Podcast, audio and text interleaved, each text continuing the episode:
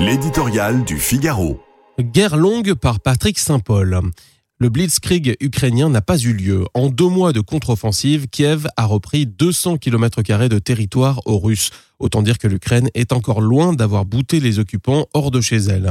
Vladimir Poutine a conquis 40 000 km de territoire avec son offensive de février 2022 qui s'ajoute aux 40 000 km occupés depuis le début de la guerre en 2014. À ce rythme, il faudrait plus de 60 ans pour venir à bout des Russes. Sans appui aérien, les forces ukrainiennes n'ont pas réussi à percer les lignes ennemies fortifiées depuis des mois.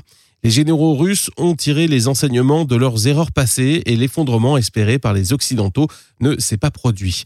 Résultat, l'état-major ukrainien a renoncé à la stratégie offensive de l'OTAN et est revenu à la tactique plus classique du bombardement des positions russes pour tenter de briser la chaîne logistique et créer des opportunités.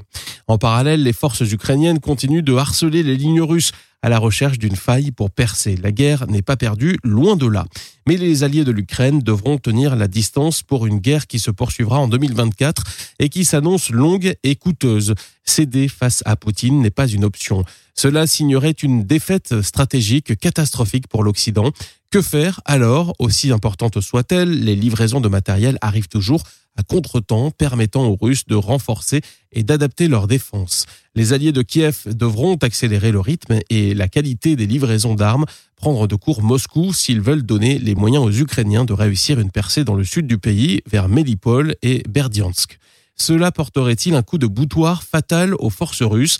Impossible de le dire, mais ce serait une victoire majeure pour Kiev, qui casserait le front, plaçant l'armée russe dans une position plus vulnérable à l'approche de l'hiver et la Crimée à portée des canons ukrainiens. L'Occident sera-t-il à la hauteur du défi? A-t-il encore le choix? Son avenir se joue en Ukraine.